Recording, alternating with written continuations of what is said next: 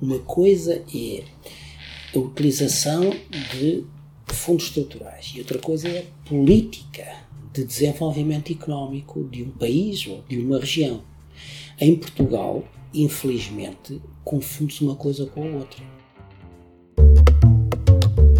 Roaming. Erasmus. O euro. O Inalegria. Proteção de dados. Fundos estruturais.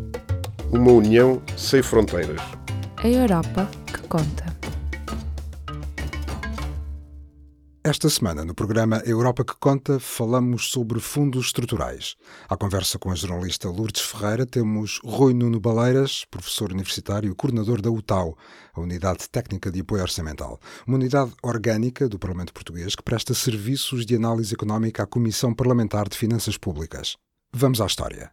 Portugal aderiu à então CEE em 1986. E de repente o país recebe uma enxurrada de dinheiro consignado à utilização em finalidades estruturais que visavam melhorar a estrutura de financiamento, de funcionamento da sua, da sua economia. E, portanto, o país eh, que não tinha uma experiência de planeamento eh, persistente eh, em termos de desenvolvimento económico, de repente teve que desenhar programas uh, públicos para aplicação daqueles dinheiros de Bruxelas. Atualmente são cinco os fundos estruturais e de investimento que Bruxelas gera, em parceria com os Estados-membros. O Fundo Europeu de Desenvolvimento Regional, conhecido como FEDER, para promover um desenvolvimento equilibrado entre as várias regiões da União Europeia.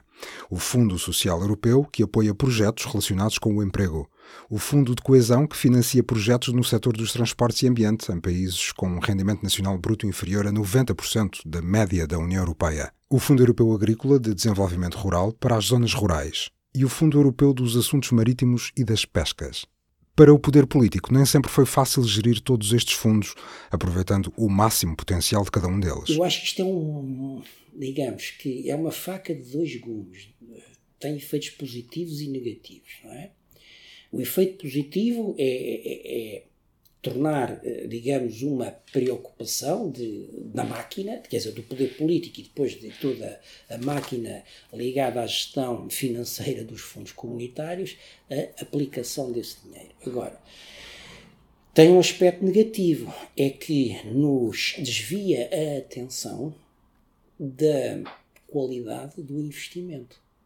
Não é? Porque às tantas, parece que se torna mais importante no julgamento que a opinião pública e, e, digamos, o mercado político faz dos políticos. É mais importante gastar o dinheiro do que gastar bem o dinheiro. Então quer dizer que muitas vezes esta ideia de que um, os fundos europeus uh, servem para crescer também se pode crescer mal também se pode crescer mal ou crescer menos do que o necessário. Uh, e é uh, primeiro, exatamente, isso é verdade.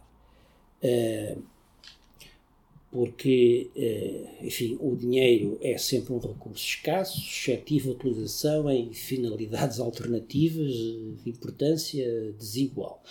Ah, e, e para nós termos uma melhor, uh, maior retorno uh, dos investimentos cofinanciados pelos fundos, é importante que uh, haja uma estratégia bem definida, alinhada com as prioridades europeias de desenvolvimento. Temos que ter uma estratégia nacional e depois temos que ter declinações territoriais dessa política, uh, à escala NUTS 2, porventura também à escala NUTS 3, em que haja um alinhamento das prioridades estratégicas e depois que haja seletividade uh, no lançamento dos concursos e, sobretudo, na apreciação das candidaturas. Eu acho que o impacto mais interessante vem do via indireta. Por um lado, pelo efeito de demonstração, isto é, se nós conseguirmos que os fundos sejam aplicados a iniciativas que têm um valor para a sociedade que ultrapassa o valor que é apropriado pelas empresas que beneficiam dos fundos, não é? Ou pelas uhum. associações que beneficiam dos fundos, estamos a dar um sinal. Epá, vale a pena ir nesta direção, investirem nestas atividades, porque elas têm um retorno uh, que seguramente compensará o investimento privado e ainda tem uh, um retorno adicional uh, para, para a sociedade.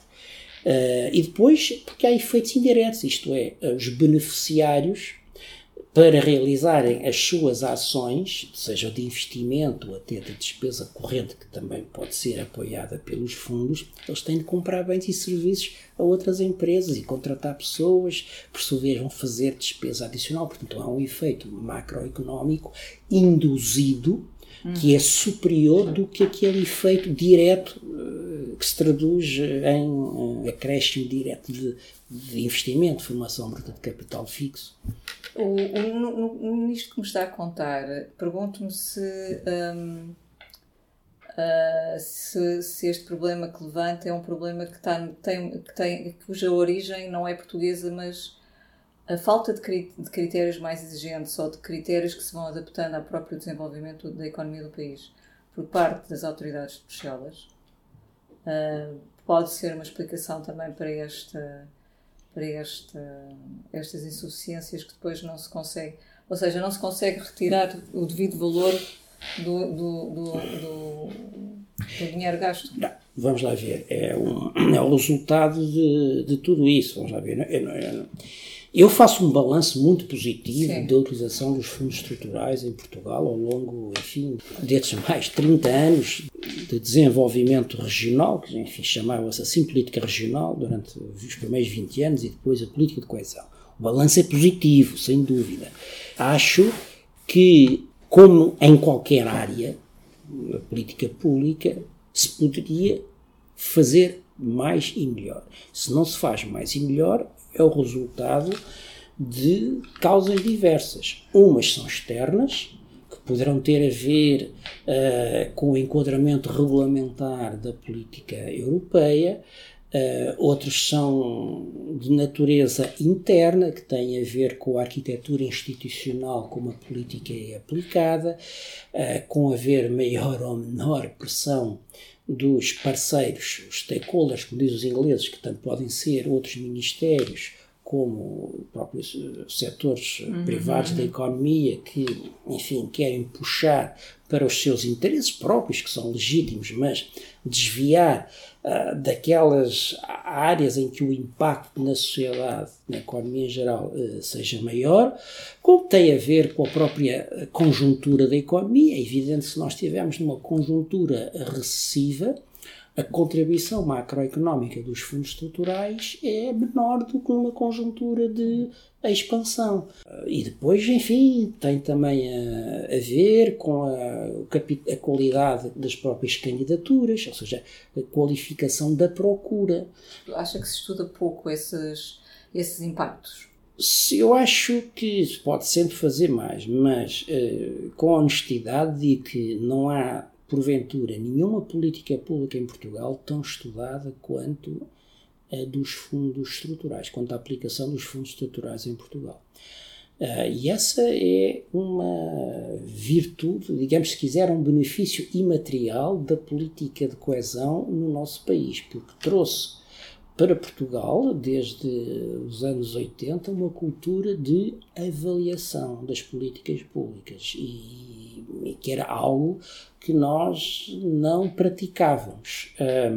E, enfim, cada quadro comunitário de apoio tem um conjunto de instrumentos de avaliação externa, uh, ex ante, ou seja, que são realizados aos instrumentos de planeamento antes deles entrarem em vigor, os programas operacionais, a Estratégia Nacional de Desenvolvimento para os sete anos seguintes. Temos instrumentos de avaliação durante a execução, nomeadamente sobre uhum. alguns instrumentos de política e sobre os, uh, os, os uh, a natureza das operações que foram patrocinadas pelos fundos nos anos anteriores e depois temos a avaliação ex post no final. Agora, porventura, eh, não há uma suficiente apropriação dos resultados pelos stakeholders, por quem vai ter responsabilidades de planeamento no exercício futuro, pelas empresas, pelas associações empresariais que há muitos anos, enfim,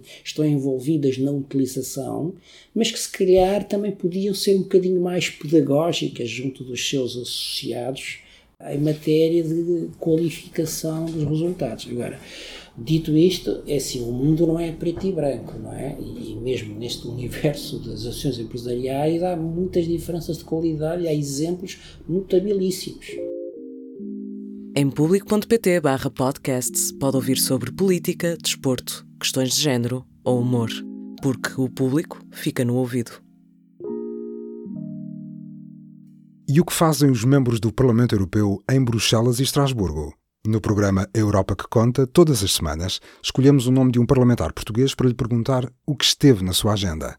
Esta semana falámos com Nuno Melo, eurodeputado eleito pelo CDS-PP e que integra o grupo do Partido Popular Europeu. Senhor eurodeputado, diga-nos, em que é que esteve a trabalhar na última semana? Eu comecei do presente dia, falamos numa quarta-feira, eh, e depois, usando a retrospectiva, acabo de ter uma declaração política, lançando um repto ao Partido Socialista Português, ao candidato Pedro Marques, cabeça de lista do PS, e ao Dr. António Costa para que tomem posição sobre a grave violação do princípio da separação de poderes na Roménia, com a aprovação de leis de amnistia que visam eh, isentar o chefe do Partido Socialista de ser julgado eventualmente condenado pela apropriação ilícita a comprovar-se de 21 milhões de euros de fundos europeus, depois de ter sido já condenado num processo de fraude eleitoral que o impediu de ser Primeiro-Ministro. É uma declaração política da máxima relevância, mas comecei depois a semana com uma sua colega da Antena 1, que por acaso me acompanhou em várias outras